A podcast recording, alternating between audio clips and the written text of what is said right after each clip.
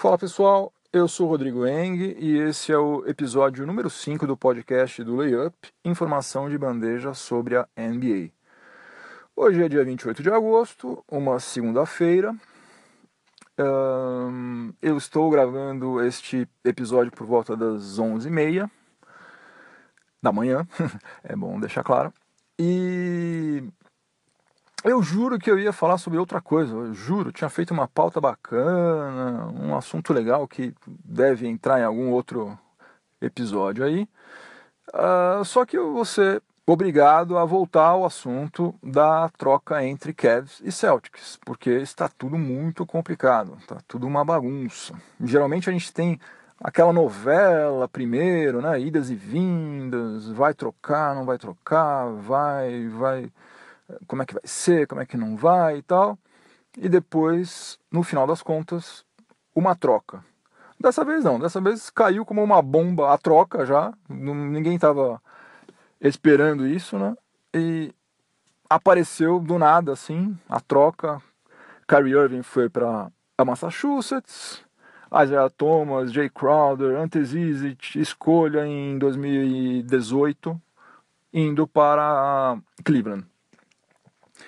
E daí, quando todo mundo achava que estava tudo resolvido, inclusive os dois times publicaram fotos de ambos usando uniforme já das suas novas franquias e tal, veio a notícia de que a coisa não está é, certa ainda, que ainda há uma chance, ainda que remota, de que a troca seja desfeita. Então, vamos tentar entender o que que está acontecendo e o que que pode acontecer em relação a isso. Bom, sempre que qualquer jogador é contratado, antes dele assinar o contrato e as coisas ficarem formalmente sacramentadas, ele é submetido a exames médicos, né? O departamento médico de cada franquia avalia como que ele está fisicamente, e daí é, chancela ou não a contratação, certo? Isso é assim com qualquer time, desde calouro até é veterano, todo mundo, todo mundo passa por isso. E Isaiah Thomas fez isso, né, no final da semana passada, acho que se eu não me engano foi na sexta-feira, e o pessoal do Cavs falou: olha, a gente não gostou do que a gente viu aqui. Inclusive havia a, a notícia, né, há rumores de que o Celtics, quando eles estavam negociando, o Celtics havia mencionado que, olha, se ele precisar ficar afastado algum tempo, por causa dessa a contusão que ele tem, vai ser coisa de 30 dias. Ou seja, é, em novembro ele vai estar tá completamente inteiro. Porém, o, o pessoal do Kevs está afirmando que a lesão que ele tem é muito mais grave do que isso, que é possível que ele perca a temporada inteira, inteira, sendo que é, o, o contrato dele acaba em julho do ano que vem. Supondo que o Isaiah Thomas é, de fato fique fora de toda a, a temporada, o Cavs corre o risco de nunca vê-lo em quadra, né? Porque em julho de 2018 ele vai ser free agent e daí ele pode assinar com qualquer time. Então eles estão usando essa possibilidade como uma espécie de uma arma para pressionar o Celtics e tentar retirar, extrair ainda alguma coisa a mais além de Isaiah Thomas, Jay Crowder, Ante Zizic, pique do Nets, né? Eles querem mais ainda. Por isso que a troca não foi sacramentada ainda. E daí rolam alguns boatos. É, um deles é que o que o Kevs deseja receber, além é, desse pacote aí, ou complementando, melhor dizendo, o pacote, seria ou Jalen Brown ou Jason Tatum. Só isso eles querem. E por outro lado, ainda a título de rumor, né, não é nada oficial, o Celtics estaria disposto, no máximo, no máximo, na melhor das hipóteses, a ceder uma escolha de segunda rodada. Né? Que eles têm pique sobrando lá, eles iriam colocar mais uma ali no pacote só para fechar isso logo, virar a página e pensar, olhar para frente. Né? Uh, o que o Kevs está fazendo não é uma coisa ilegal, né? Eles têm o direito de simplesmente recusar a troca, porque não foi nada assinado ainda, né? O contrato efetivamente não foi assinado. É, eles se precipitaram muito, né? Tanto o Celtics quanto o Cavs, porque os dois, já se você olhar nas mídias sociais, aí tanto um quanto o outro colocou foto do Isaiah Thomas, do Kyrie Irving, já com seus novos uniformes aí, né? Então, é, foram precipitados porque não tem contrato assinado ainda e o Kevs pode, tem todo o direito, tem toda a possibilidade de recusar. Olha, não passou no nosso exame médico aqui, infelizmente eu vou ter que cancelar a, a, a essa troca aqui, paciência e tal. Ia ser um mico gigantesco, mas pode ser feito. Pode ser feito. Não sei se vocês se lembram, no ano passado, se eu não me engano, Detroit Pistons contratou Donatas Mocheunas, fez uma troca com o Rockets e depois voltou atrás. Olha, ele não passou nos nossos exames aqui, toma ele aí de volta. E quando a franquia faz isso, ela não precisa entrar em muitos detalhes. Basta falar, olha, não passou no nosso exame médico. Pronto, não quero mais. Não tem que dar grandes justificativas.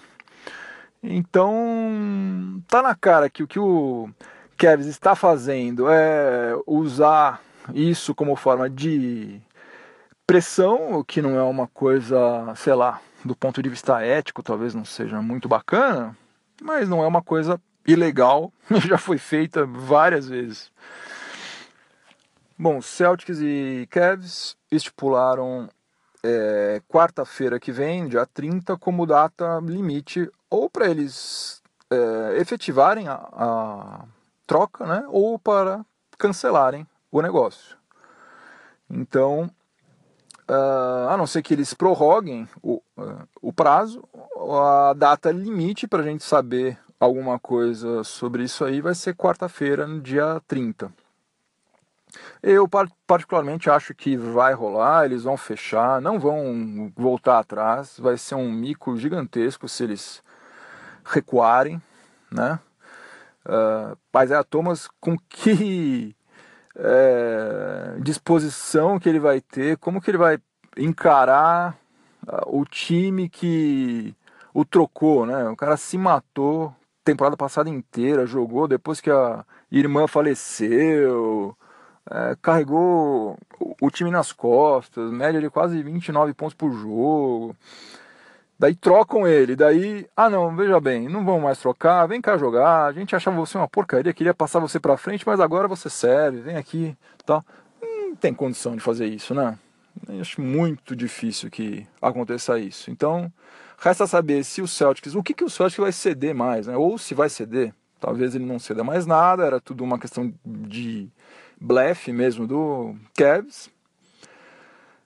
Cavs blefa, Celtics segura a onda, eu falo, não, não vou dar mais nada. E eles fecham, né? Pode ser que fique assim como as coisas estão, pode ser que o Celtics, não, tá bom, vai, eu não vou correr o risco de melar o negócio, então vai lá, leva mais uma escolha de segunda rodada, então, vai, é, isso é o máximo que eu posso fazer. E daí também eles fecham assim. Duvido muito que cedam o jogador, muito menos Jason Tatum, que eles acabaram de draftar agora.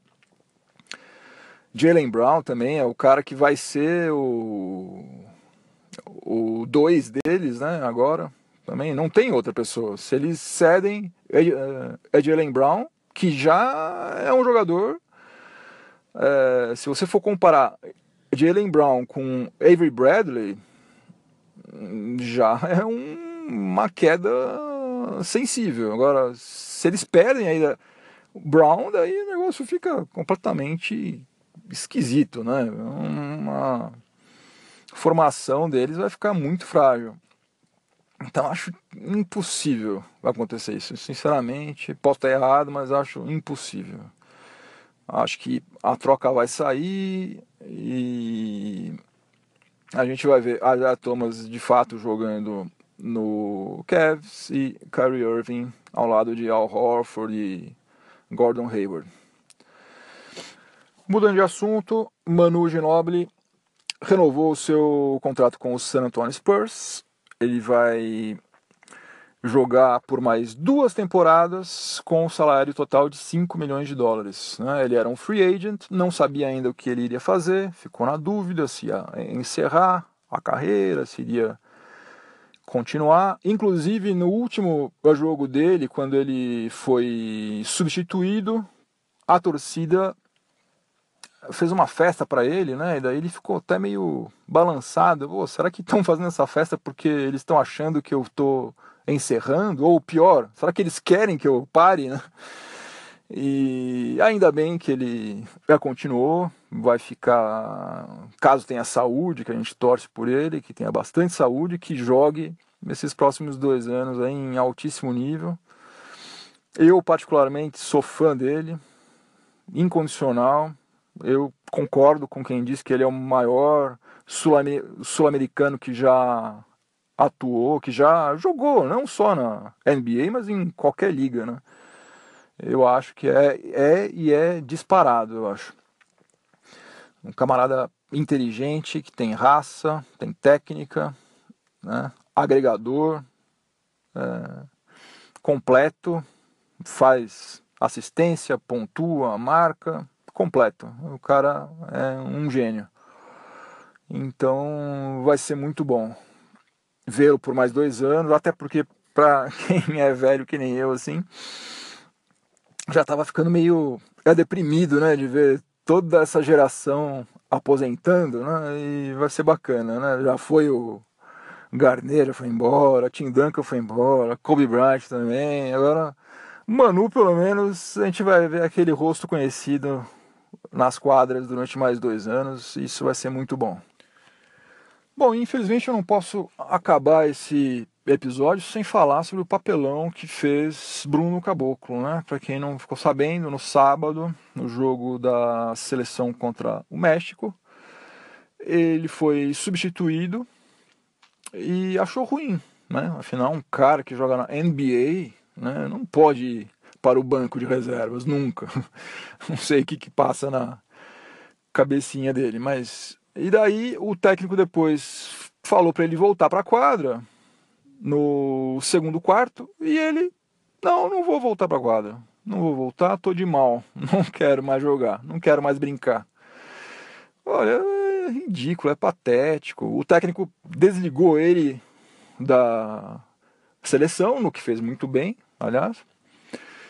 E, é, uma coisa triste, né? É um negócio lamentável, viu? A gente está nessa draga miserável, o basquete nacional está passando pela pior crise de todos os tempos.